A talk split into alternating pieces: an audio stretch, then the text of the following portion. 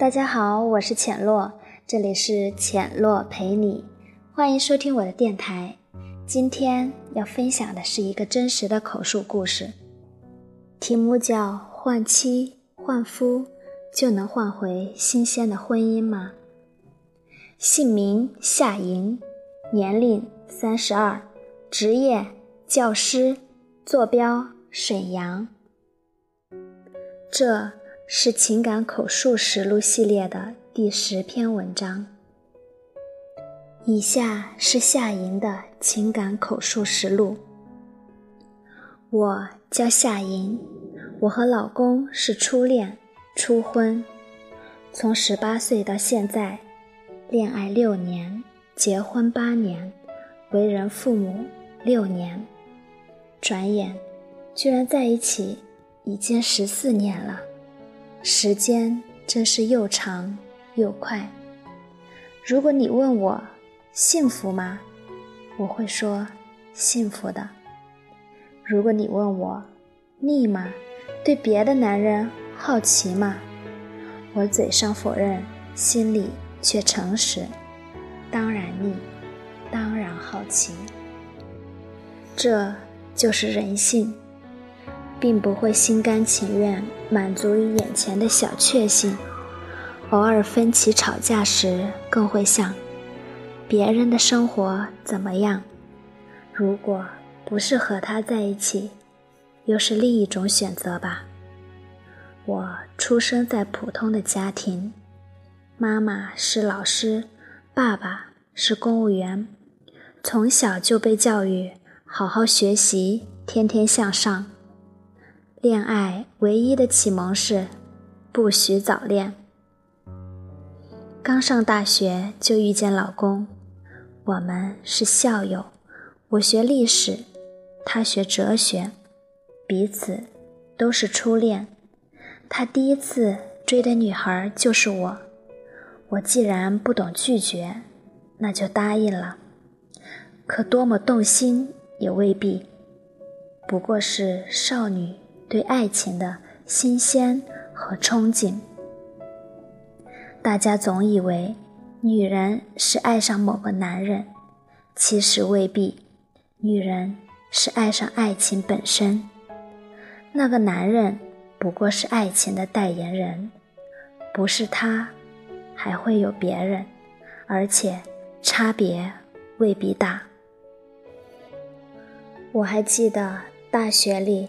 他陪我一起打饭、打水，每天拎着我的水瓶，拉着我的手，慢慢走回宿舍。晚上接我上晚自习，周末在学校或附近看电影，寒假回到各自的城市，每天通电话。我们都是寻常家庭的平凡男女，并无悬念。与特别，大学毕业，我考了研，后来留校当辅导员，他则考上公务员，每天按部就班的工作升职。我俩都是本省人，留在省会工作顺理成章，在双方父母的支持下，买房、结婚、生子。逐渐活成中国最稳定、最中间的人口。有时候我想，相比热烈和浪漫，我和老公的婚姻恋爱模式，或许是大多数人的常态。爱多少男人才算够本？我从来不敢想，自己这样传统的女人会动起出轨的念头。有一次。几个女朋友聊天时，提到洪晃曾经写过一篇文章：女人一生睡多少男人算值？数量标准是零等于白活了，一等于亏，二到三等于传统，三到五等于正常，五到十等于够本，十。到十五，有点忙；十五到二十，等于有点乱。二十到三十等于有点累，三十到五十就是过于开放。大家开玩笑，自己都活在亏和传统之间。看得出来，虽然都拥有常人眼中的幸福，但各有不甘和不满。婚姻制度很有意思，既维护了爱情的稳定，又总让人想突破这种稳定。意外的是，突破的机会和对象很快来了。我大学时的班长出差沈阳，作为唯一留校的同学，我尽地主之谊请吃饭。席间大家开玩笑，如果不是老公当年下手快，追求我的人就是班长了。说者无意，听者有心。我敏感地觉察班长的眼神和我一样有点异样。我们都说不上是遗憾。还是期待的情绪。席间，我顺路送班长回酒店，他自然而然地打开车门，坐在副驾的位置上。我心里轻轻颤动了一下。多年来，这是专属老公的座位，我心里界限特别强，不能容忍不够熟悉的人，尤其异性。超过八十厘米的安全距离，但那天我没有拒绝，轻车熟路的挂档。班长轻轻说：“很多年没来过沈阳，我们稍微转两圈吧。比如到张学良和赵四小姐当年住的北林别墅附近。”我默默按照他的意见开车，他的气息。让我产生别样的陶醉，不是烟酒味，而是男性时而清澈、时而浑浊的性感味道。男女之间最初的吸引，最重要的原因，不是相貌，不是身材，也不是物质需要，而是身体所散发出的气息。他的气息让我既紧张。又放松，既躁动又羞涩，既不安又期待。这不一定是爱情，但一定是动情。我们一路经过很多熟悉的地方，回忆他们当初的样子。谈话热烈而默契，车厢里流淌着小野丽莎的《可爱的你》，我的心情。像音乐的节奏，欢乐、愉快。但是我没有放任这种愉快。十一点，我把他送回酒店，他站在酒店门前向我伸出手，说：“谢谢款待。”我犹豫地把手放进他手里，他用力握了握，接着说：“下次给我个机会款待你。”我心里一惊，下次不太敢深想，一踩油门，匆匆别过。十一点半我到家，家中一片安宁。老公给我留了灯，我在灯下平静了十分钟，洗漱，睡，却是一晚失眠。打败婚姻的究竟是什么？我的生活有了一丝变化。每天早晨七点，班长都会在微信里问候我早安。我们不时告诉对方自己当天做了什么，心情如何，有哪些趣事。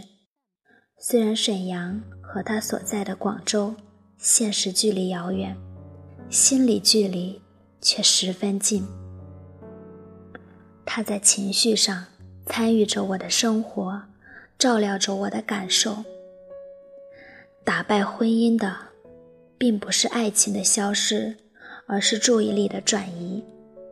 婚后，家庭、琐事、孩子、工作、老人、占据了大量的精力，夫妻更像是并肩解决问题的同事或者合伙人，对彼此的关注不再基于爱意，而是现实的考量，就连做爱都为了满足需求，而不是情感的表达。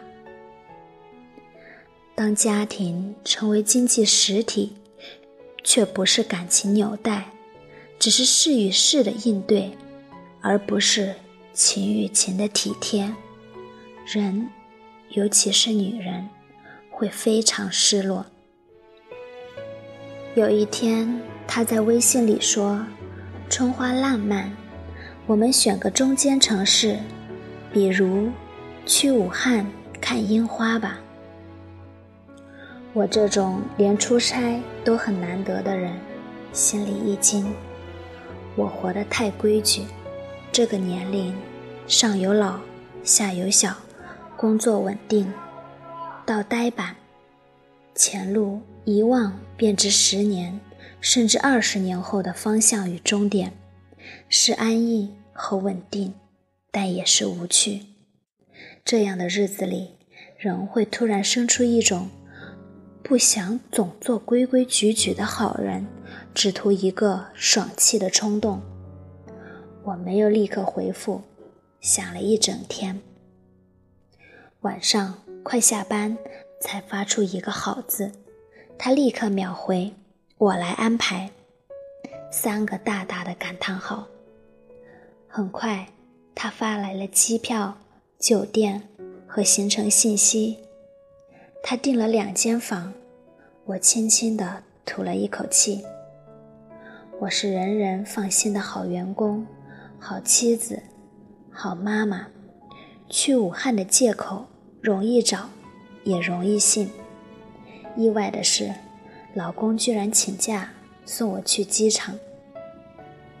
临行前一晚，他特地比平时更早回来吃饭，陪我一起收拾行李。不过走三天。却千叮咛万嘱咐，怕我走丢似的。看着他在灯下检查行李箱中的零碎小物，我心情特别复杂，甚至一瞬间想：不去了吧？去了，如果发生什么 hold 不住的事情，可怎么办？可是，人总有叛逆期。不在少年，便在中年，甚至老年。那一刻，我被叛逆感深深攥住，总想体验一把从未经历的场景和感受，总想这世界上还有和他不一样的男人吧。老公送我去机场，一路没有音乐。也没有风趣的对话，我们俩自然而然聊着五一节带孩子去哪玩，双方老人怎样在一起聚聚，单位同事的相处和最近的理财产品。这些细节无趣，但是安稳踏实。他细心地拎着我的行李，帮我办票，送我进安检口。挥挥手，才肯离开。我带了本书在飞机上看，却一个字也没有看进去。和一个人恋爱无数次，还是和无数人恋爱一次？班长的航班先到，你准时在出口等我。我脸上一热，低头迎上去，他接过我的行李。手试探性的碰了碰我的手，我没有拒绝，于是他紧紧牵住。专车迅速开往酒店，他一直拉着我的手不放。我们谈起过去的同学，他毫不留情地对所谓不成功的几位做了别致的挖苦。我很不喜欢他狂傲的口气。默默把手抽回来，说：“过得好是能力，但也是幸运。他没想到我的冷淡，愣了，空气稍微有点僵。到达酒店，我们各自入住，约好中午一起吃饭。我在房间里化妆、换衣服，丝毫没有了做坏事的兴奋。眼前全是老公、儿子的影子，甚至因为班长这个人近在眼前，似乎随手可得，一切都变得不那么让人期待。午餐时，他照顾着我的情绪。挑起各种话题，但是我似乎特别不知趣的把话题往他的家庭上引。最后，他很无奈的承认，和妻子的关系还是不错的，绝对没有深仇大恨和实质矛盾，就是平凡的日子过得久了，想开个小差，透点气。不想离婚，更不想对我。有特别的未来和责任，我为他的诚实非常有诚意的笑了。我们甚至开诚布公地交流起对各种问题的看法。我丝毫不讨好，不掩盖自己的真实态度。他最后诧异地放下筷子，认真地问：“为什么你和微信里完全不同？”我一直以为你是个温柔的女人，真没想到还如此犀利。对，我一直外柔内刚，犟得很，只有不了解的人误以为我温柔。坦率地说，班长比老公要有趣的多。可是我并不是很喜欢有趣的男人。有趣，在情感上的确是可以。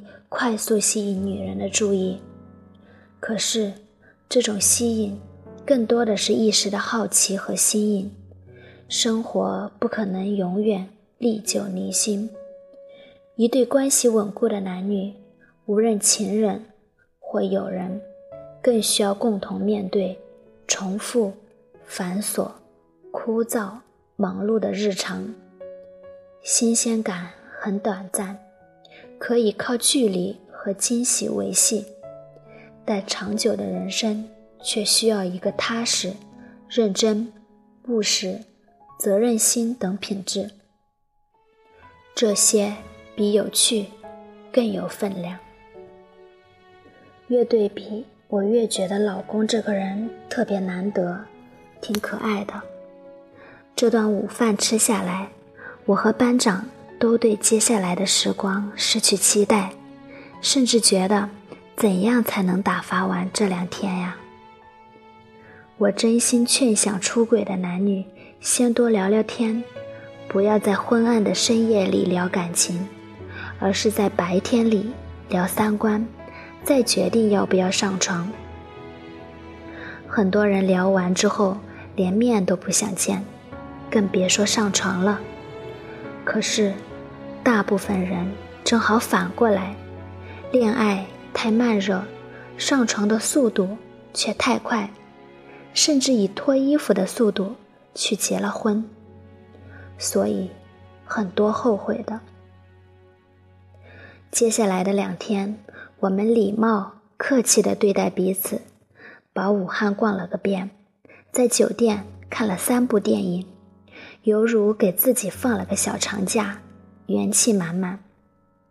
临别，我给班长的妻子买了个漂亮的胸针，递给她，说：“女人总是期待有礼物和惊喜，别让他们太失望。”随后，执意在微信里把我那部分费用转给他，逼他收下。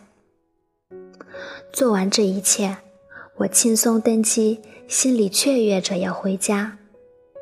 老公带着儿子等在机场，儿子见到我飞扑过来，老公拿起我的行李，自然牵住我的手。